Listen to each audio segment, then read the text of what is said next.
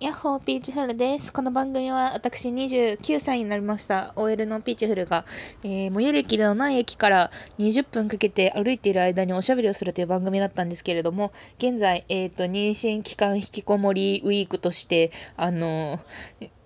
夜中の住宅街を散歩する、あるいはベッドの上でうつ伏せになって配信するっていうところで、あの、行っております。いやー、皆さんいかがお過ごしですか？今日超寒いよね。初めて暖房を入れました。もうね、カゴの中の鳥生活、引きこもり始めて、うんとね、2ヶ月くらいがね、そろそろ経とうとするんですけど、まあ、飽きてきちゃって、いや、もう体調は悪いんですよ。もうこの1週間とかもクソ体調悪くて人権って感じだったんですけど、でももう本当に、なんだろう、あの、肉体を凌駕した社会的欲求みたいなやつが今やばくて、まあ毎日ね、ウェブ会議したりとかはしてるんですけどね、っていうところで私は今日ね、あの、夫にね、カーシェアリングで車を出してもらって行きつけのラーメン屋に乗り付けようと思っています。もうね、絶え間ない。欲望が絶え間ないです。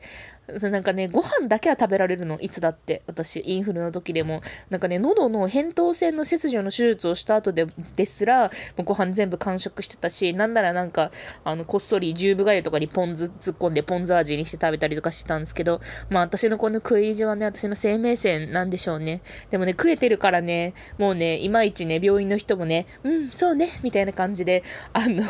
でもどうなんだろうね。人の体と比較することはできないからね。とりあえず、なんか妊娠はしんどいっちゅうことで、しんどいんだぜっていうことで、でもね、なんか欲しいものをね、得るための手段としてやっているわけだから、別になんか、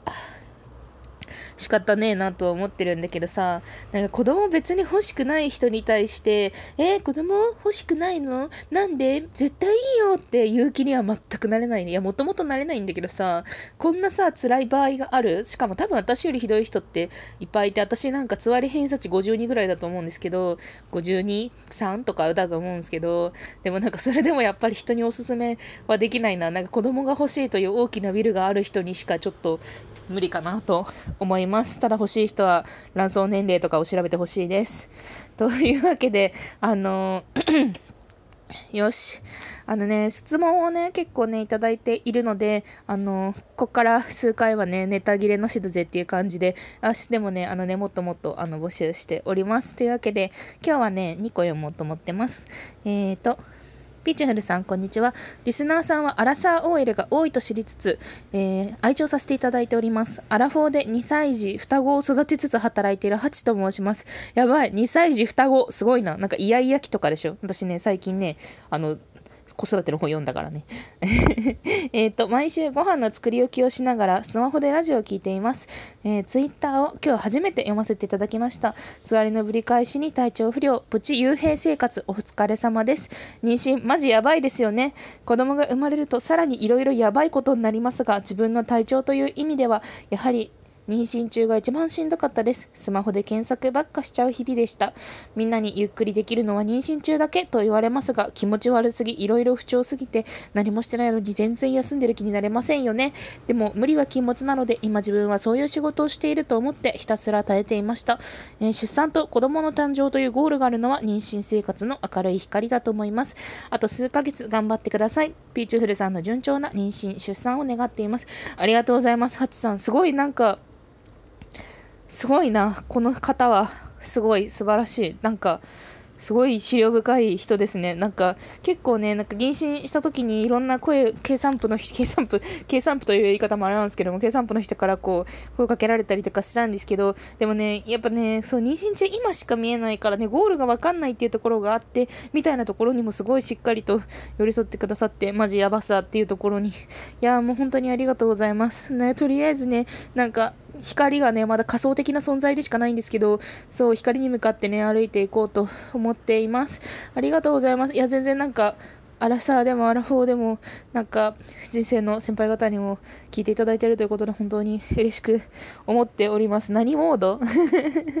いや、マジやばいですよね。2歳児か。そうですよね。今ね、だって妊娠して辛いとかって言ってるけど、私のがもしなんか、ぶち埋めたら、ぶち埋めた場合さ、なんか1歳になったり 2, か2歳になったりとかさ、首が座ったり歩いたりさ、母親の悪口言ったりするようになるわけですよね。まだそこまでね、想像力が及んでないんですけど、つまりはそういうことことなのだなと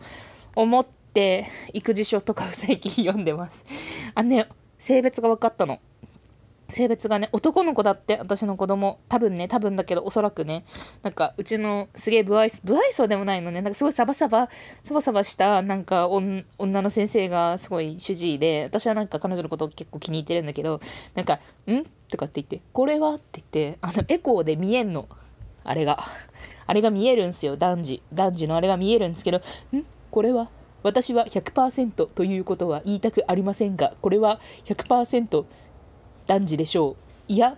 でも言い切ることはできませんので、7割、8割と言っておきますみたいな、すごいなんか、よくわかんないまどろっこしさで確定されて、男児か、ちょっと男児についてもね、思いを巡らせていこうと思います。でも男児可愛いよってよく言われますね。こっちのね、あの会社のリーダーも男児子育てしてて、4歳とかでなんか楽しいよって言ってました。男児か。私ね、自分は3姉妹で母親は4姉妹でさ、女にしか囲まれてなかったから、でもね、男児はね、妹2人をね、見てきたから、男児新鮮で結構楽しみですね。いやー、いやー、ちょっとね、ちょっと男児に対する気持ちもね、今度喋ろうと思います。はあ、頑張ります。ありがとうございます。ご飯、ご飯作り置きしながら素晴らしいつく置き。私もね、最近ね、あのね、つくおきっていうかね、さすがに味噌汁を作るようになったりね、なんかクオリティオブライフについて、あの、ひ、なんかそう、飯食うことしか考えられないからそういうことをやってます。作り置きもね、マスターしたいな。はい、じゃあ次です。えっ、と、私は女子高生です。私の悩みを聞いてください。私は雑談力がとってもありません。えー、例えば、バイトの休憩時間やお客さんが少ない時のちょっとした会話がとっても苦手です。えー、挨拶や仕事の会話などは全然緊張せずに話せるのですが、自分のプライベートや相手のプライベートを聞き出すことがとっても苦手で、というか会話を広げられません。すぐに途切れてしまうんです。その改善策として相手に好奇心を持って見てみるとネットでは書いてるのですが、それがどういうことなのなのか 全くと理解できなく、えー、聞こうとすると頭が真っ白になり言葉も出てこなくなって相手もそれを察してしまい気まずい空間が生まれいずれものすごい話しかけづらい人となって誰も話しかけてくれなくなってしまいます、えー、それを克服しようと思っても吹き出しに戻振り出しに戻り、えー、無限ループとなります。話しかけられないそもそもの心理が、え嫌われたくないという気持ちからまず何をどうしていけばいいのか分からず、毎日自己嫌悪です。私みたいなタイプの人今まで見たことがありますか？どう思いますか？ピーチフルさんみたいに気さくに人と会話できる人が羨ましく相談しました。ということで、ありがとうございます。うーん、人と話せない。でも仕事とか、あと挨拶とかはできるんですね。いやでもなんか私が多分読んで思ったのが、この人の一番なんか女子高生の一番なんか引っかかってるところが人に嫌われたくないっていう気持ちが先行してるってところだと思うんですよ。で私もそうなんか人とすごい結構適当に話すんですけど嫌われたくないかというとあんまりそうでもなくってというのはなんか人に嫌われるのって結構ね、不可避なんですよ。10人、なんかよく言うけど、10人いたら2、3人には絶対何しても嫌われるって言うじゃないですか。なんかそれをまず許容しないと人付き合いってできないと思うんですよね。で、で、プラスで私いつも考えてるのが、自分が好きな人に好かれなかった場合、それは気にしようと思ってて、でも自分が好きじゃない人に嫌われても、それは全く気にしないということにしようと思ってるんですよ。私もなんかみんなから好かれたりとか、マジで最高だと思われたら次いいなと思うんですけど、現実無理だって思った時に、どこに対して強化するのかって思うと、なんか自分がすごく価値を置いているというか、すごい素敵だなと思っていて、で、自分も、あの、その人が好きで嫌われたくないって思ってる相手だと思うんですけど、でそこの相手にだけ嫌われないっていうことにめちゃめちゃ気を使うというか、なんかその人を楽しませたいとか、その人でどういうこと考えてるんだろうっていうことはめちゃめちゃ考えて話したりとか、定期的に友達とあのコミュニケーションを取ったりとかするんですけど、正直そこの強化、強化できるのって全体のもう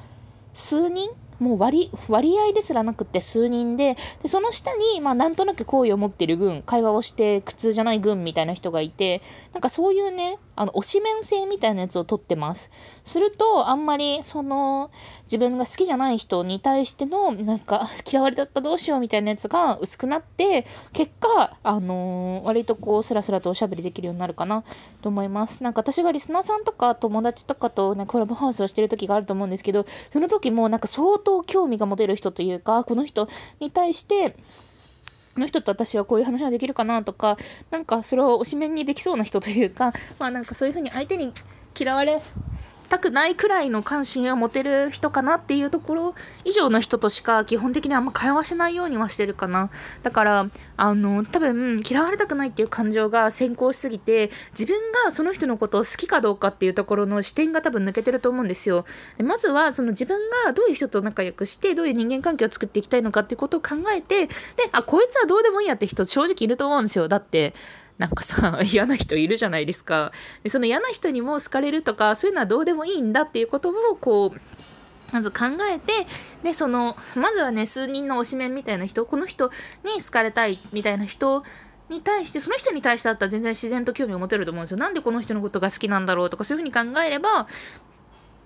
わかると思うので、なので、その人に対して、まあ、やっていくっていうのがいいんじゃないかな。なんかこの質問文とか、すごいもう超わかる、なんか、君が思っていることはとてもわかるよっていう感じでしっかりまとまっているからだからその一人に対して興味を持っている一人に対して何かを喋るみたいなことの能力は全然低くないと思うからだからもうなんかその推しメンに対してなんか私はこの人のこういうこれこれこういうとこが好きなんだって自分で整理した後にもうなんか言っちゃってもいいと思う私は口下手だからあんまりおしゃべりできないけどでも私はあなたのことがすごい興味あってでなんか仲良くしたいと思ってますみたいななんかそういうことをねもうサクッと言っちゃってもねいいと思いますよまあなんか、まあ、人類暇じゃないからそんなに全員とうまくいくわけはないかと思うんですけど、でもそういうトレーニングをね、し続けることで、いやでもじゃあ絶対なんか素直にものを伝えるみたいな能力はね、あると思うので、できると思いますよ。